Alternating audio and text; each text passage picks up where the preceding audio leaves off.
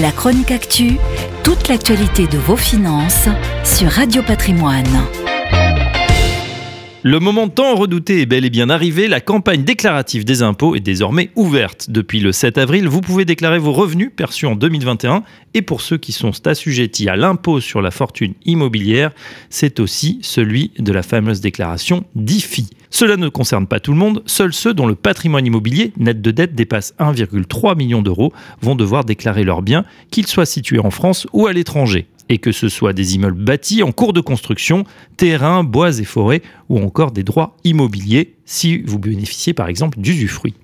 Seul l'immobilier professionnel peut, sous certaines conditions, échapper totalement à l'IFI. Par exemple, les biens donnés en location meublée peuvent en théorie être exonérés d'IFI.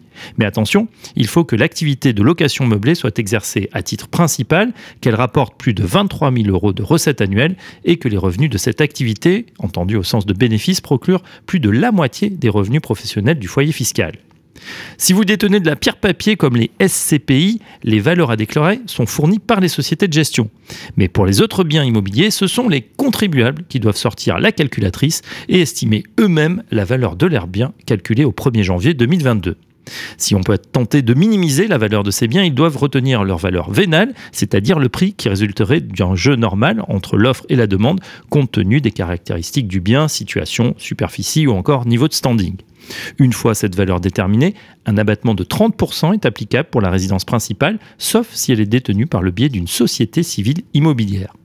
Si le patrimoine immobilier n'est soumis à l'IFI qu'à partir d'un actif taxable de 1,3 million d'euros, la première tranche du barème débute à 800 000 euros. Un barème instauré en 2018 qui n'a pas bougé depuis, ce que déplorent les propriétaires, car dans le même temps, l'immobilier a progressé un peu partout et souvent de plus de 10%. Conséquence, davantage de propriétaires sont assujettis à l'IFI alors qu'ils possèdent exactement les mêmes biens. La chronique actu, toute l'actualité de vos finances sur Radio Patrimoine.